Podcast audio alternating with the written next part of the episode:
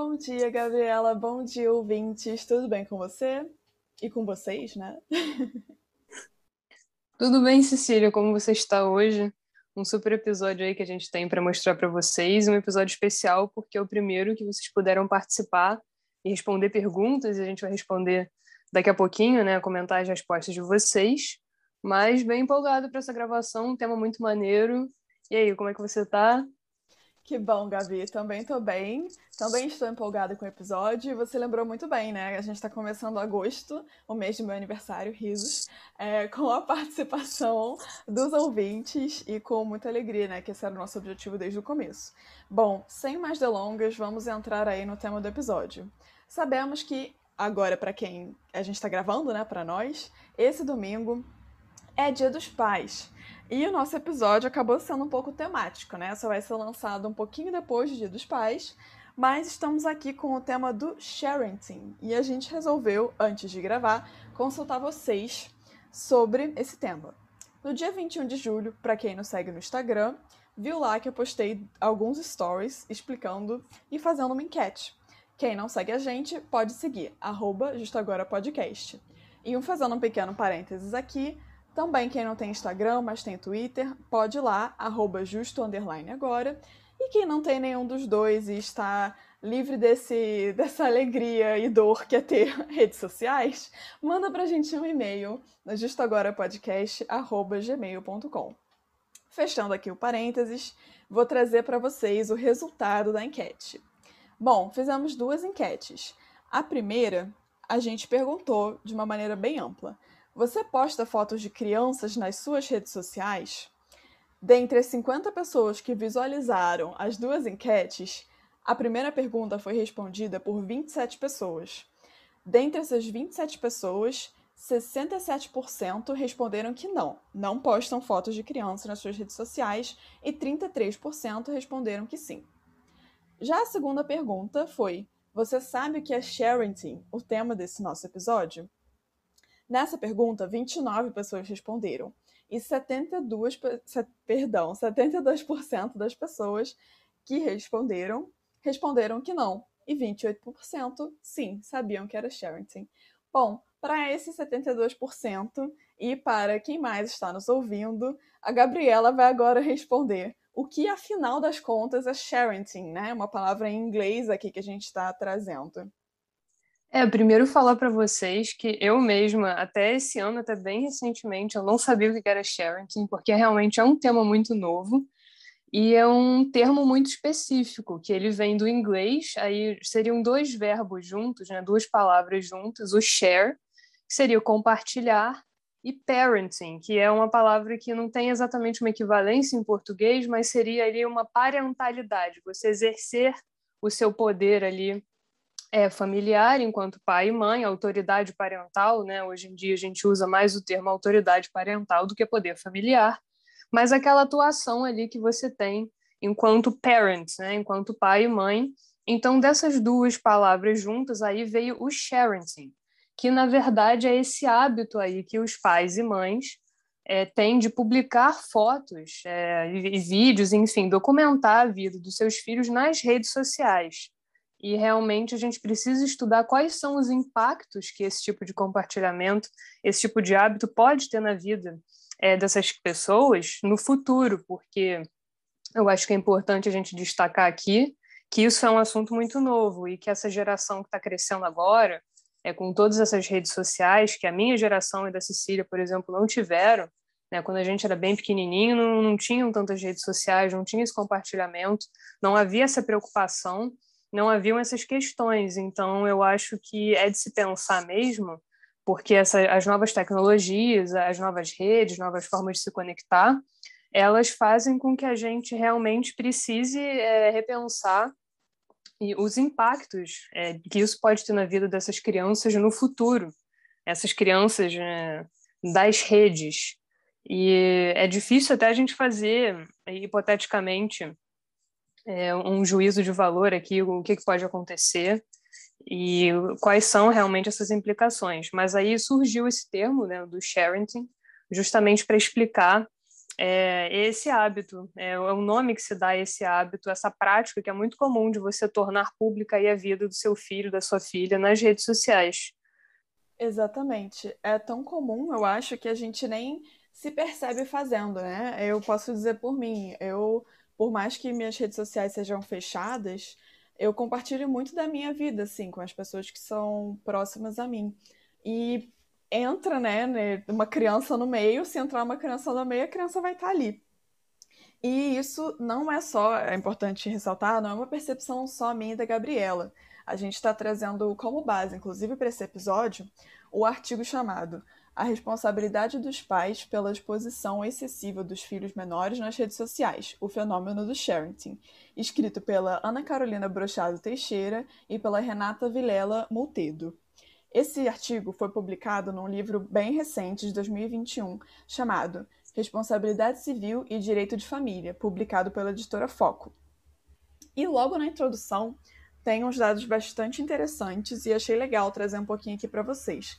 Como a gente fez a nossa pequena amostragem, né, de quem, das pessoas que compartilhavam fotos de crianças nas redes sociais, acho que vale a pena citar aqui dois dados relevantes.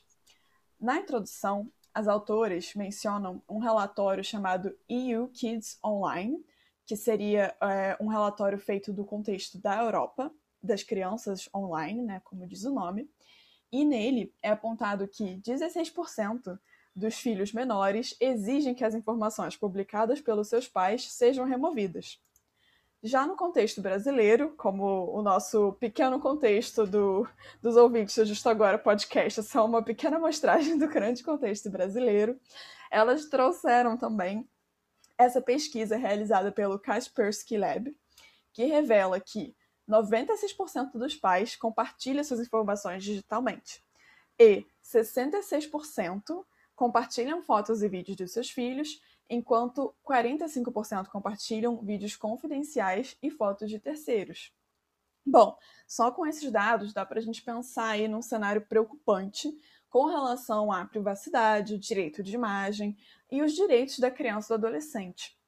E o que eu achei muito interessante, já resgatando um pouco o que a Gabi adiantou, é deixar bem claro do porquê que atualmente é importante a gente estar falando sobre isso parece, pela, pelas pesquisas, que é uma questão, né, está acontecendo, é, endêmica, digamos assim, não somente no Brasil, mas no mundo. E bom, mas assim, se não está machucando ninguém, não teria problema. O problema é que, de fato, está, não necessariamente machucando, acho que eu escolhi um termo um pouco ruim, mas de alguma forma pode representar uma ameaça ou violação a direitos de privacidade, de imagem, dentre outros. E isso é bem relevante, principalmente agora, porque, como as autoras desse artigo que eu mencionei também falam, as primeiras crianças da era digital da mídia social estão entrando agora na maturidade, universidade e mercado de trabalho. Então, essa privacidade online é bem importante para garantir que as futuras gerações possam entrar na sua maturidade livres para construir por elas mesmas suas identidades digitais. E aqui eu estou citando quase que diretamente as alturas. Então, acho que isso é relevante agora mais do que nunca, porque é, somos do, do final, né? Pode falar, Gabi. É, só completando isso que você falou, eu acho que realmente aquilo que eu disse, né? Os impactos, a gente não sabe o que, que vai ser. Uhum. E essas crianças é, que agora já estão virando jovens, realmente têm as vidas delas e vão querer ingressar no mercado de trabalho, e de repente ter uma vida é, que não vai ser possível de repente por causa de uma publicação ali de um histórico que os pais fizeram inclusive é, tem uma ligação um pouco assim no meu entender com o direito ao esquecimento de repente ter uma nova identidade mesmo será que essas crianças essas pessoas que foram ali de repente é, taxadas de alguma coisa, enfim, do, tiveram a vida documentada de alguma forma, exposta de alguma forma, será que elas não podem querer esquecer isso também? Até porque muitas vezes você não sabe nem o que está acontecendo quando você é criança e você simplesmente tem a sua vida ali publicada, postada.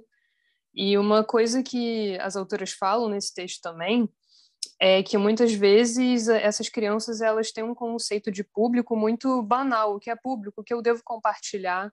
e de repente você tem a sua privacidade ali totalmente compartilhada, a sua vida totalmente aberta e aquilo para você acaba sendo normal. Eu acho que as redes sociais, de modo geral, para todo mundo, não só para as crianças, elas têm é, essa característica é, de, de que você começa a postar e você começa a participar, e quando você vê, você está completamente imerso ali na, naquela rede, é, naquela teia ali de, de pessoas e, e, de conteúdos, e de repente aquilo para você é super normal. E a criança muitas vezes é, não consegue filtrar aquilo, saber o que, que é normal, o que, que eu devo postar, é, o que, isso aqui é ok? Será que realmente isso aqui deveria ter sido postado a meu respeito?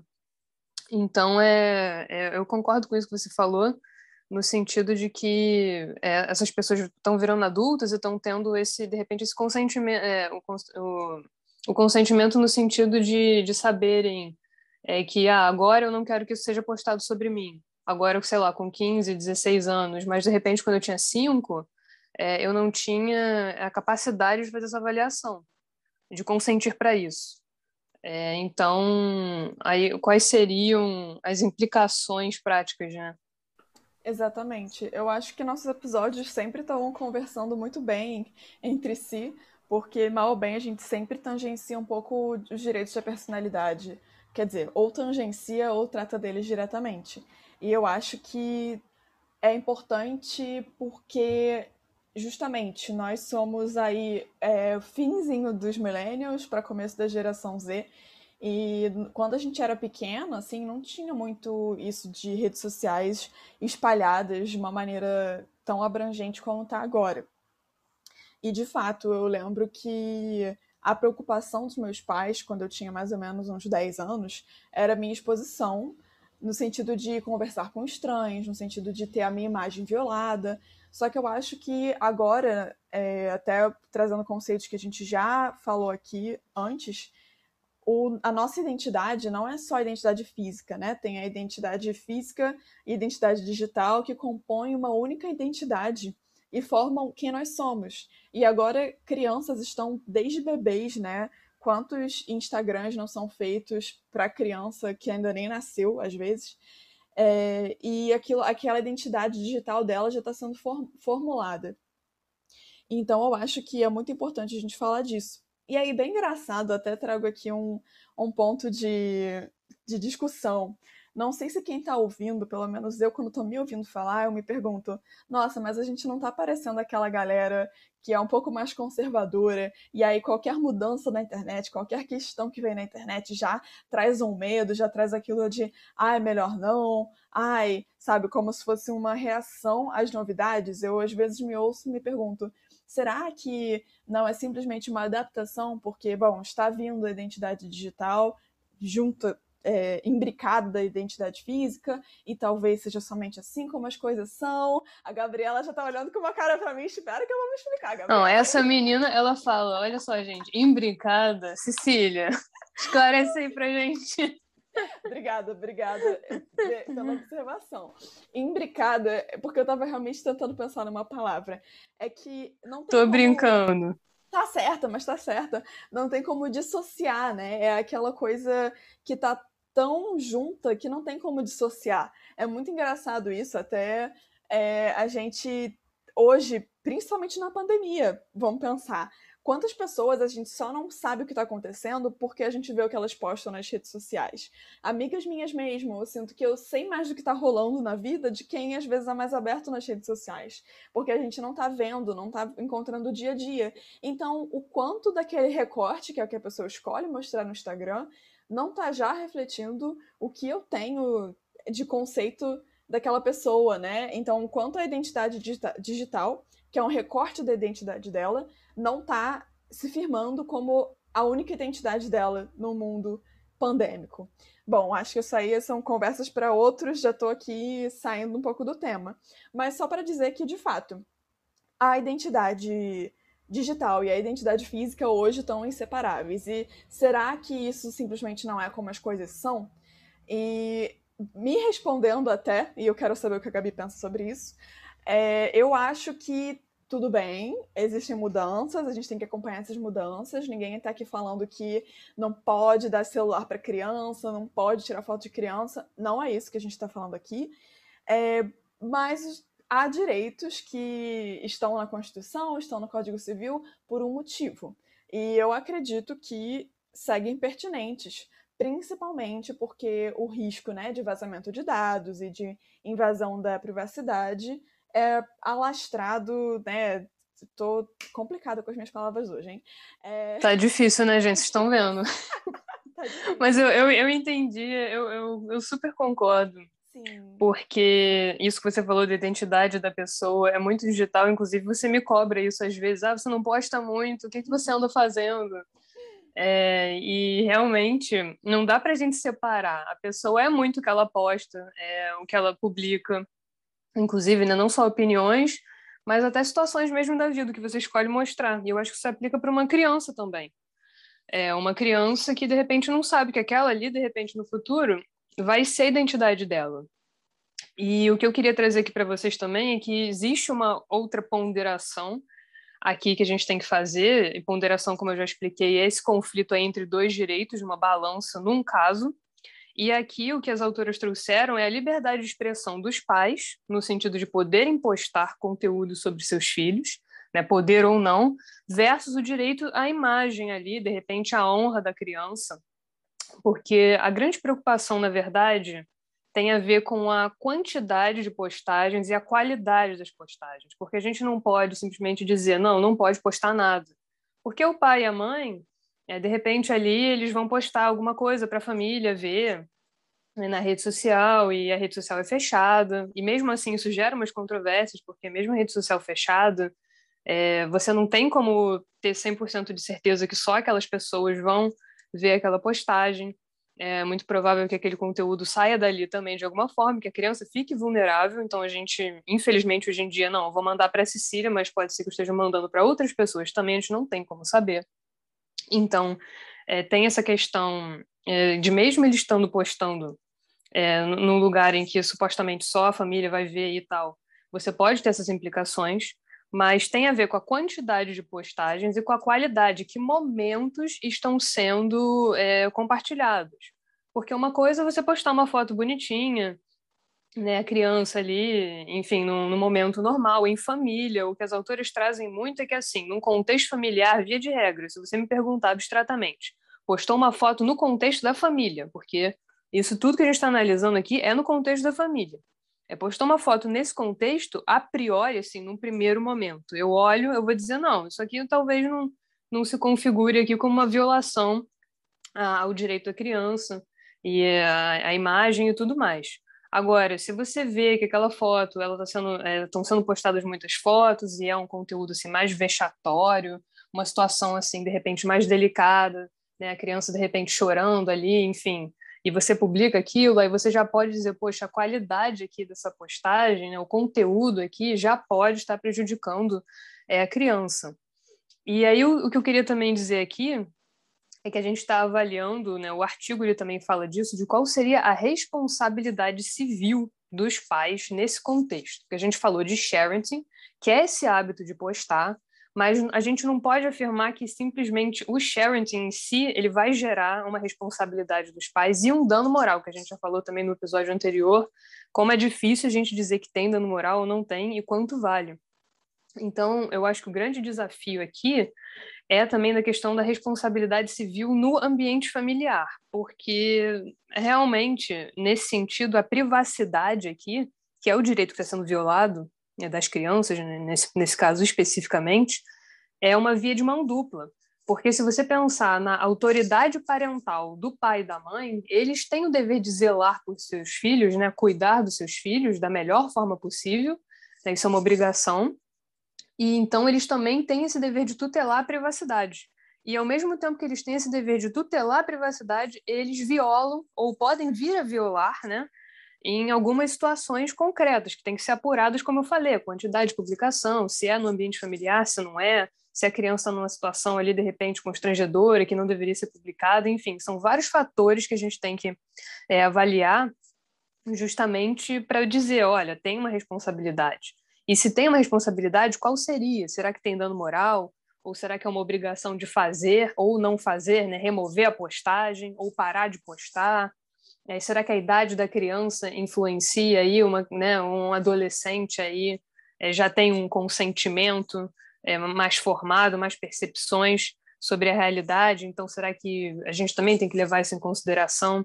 E é um tema muito novo, né? Eu acho que no Brasil e no mundo, porque essa, as redes sociais são novas, se a gente parar para pensar. O Instagram, salvo engano, acho que é de 2013, 2012, eu não sei.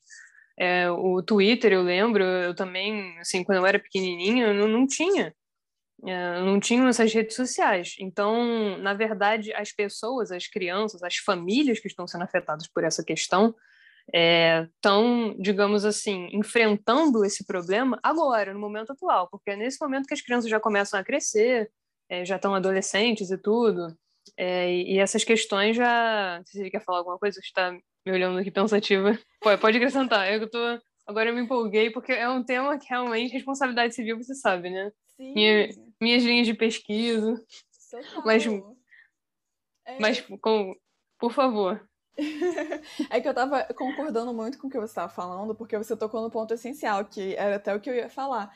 Que as autoras falam que o que é interessante nesse caso é que não é uma exposição feita por terceiros. Então, não é a gente, enfim, colocar o direito ali naquela situação para resolver uma violação de um direito causada por terceiro. Não, porque os indivíduos, e aqui eu estou citando as autoras, né, responsáveis por compartilhar as informações das crianças são os mesmos que detêm a responsabilidade de proteger a sua privacidade e a sua imagem, que são os próprios pais. Então, é isso que eu acho que torna o assunto tão difícil, e como as autoras mesmas provocam, é, faz a gente questionar se as ferramentas que a gente possui atualmente são suficientes para proteger essas próprias crianças e coibir esse tipo de violação. Então, é, o que a gente tem que pensar e refletir sobre esse tema, para o lado jurídico, é isso: quais são as soluções que a gente pode é, dar para tratar de um tema que é tão delicado e não somente delicado, mas que eu não acho que é algo que vai se resolver nos tribunais. Pelo menos eu espero que não seja, porque até chegar lá, né, quanta coisa já não aconteceu. E eu acho que por isso mesmo que é tão importante a gente estar tá tendo essa conversa, porque, como a Gabi falou, ela até pouco tempo não conhecia o termo sharenting. Eu, por acaso, conhecia, porque lá em 2017, começando o grupo de pesquisa sobre direito a novas tecnologias lá na PUC, a gente já falava de sharenting porque em alguns lugares tinham pesquisas, em, lá fora, se eu não me engano, já tinha é, crianças né, que haviam crescido e que estavam buscando dos pais algum tipo de ressarcimento por conta do que havia sido compartilhado, sendo que, de outro lado, né, os pais, muitos não sabem nem o que é esse conceito. Então, eu acho bem curioso, né? Por mais que a gente tenha feito a nossa pesquisa.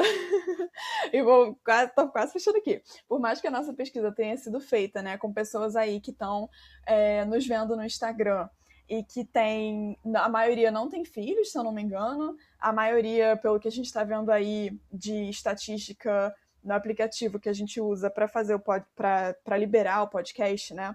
Tem entre 28 e 35 anos, se eu não me engano, então é um pessoal que, pelo menos do nosso círculo, né, é, pensa em ter filhos no futuro, mas ainda não tem filhos, então a gente ampliou, né, pessoas, quem são as pessoas que compartilham fotos de crianças ou não, mas são pessoas que futuramente vão ter filhos, e a maioria não sabia qual era esse conceito.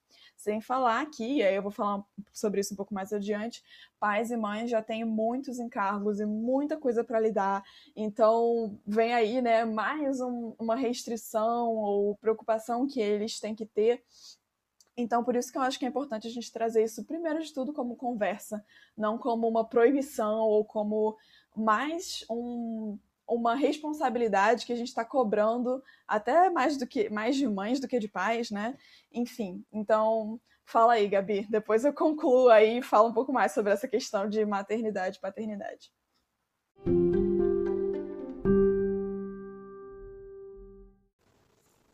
E aí, pessoal, uma pequena pausa nesse episódio que a gente gravou. A gente decidiu, como vocês viram no título, partir ele porque estava muito grande. A gente se entusiasmou e falou pra caramba. Então, nesse episódio, vocês puderam ouvir um pouco da introdução, né, do que é sharing, por que é importante falar desse tema e alguns questionamentos, como não seria esse um movimento natural, parte dessa identidade digital ou não, que a gente já começou a responder, e também essa ponderação entre a liberdade de expressão dos pais e a privacidade das crianças, assim como a questão da responsabilidade civil no ambiente da família.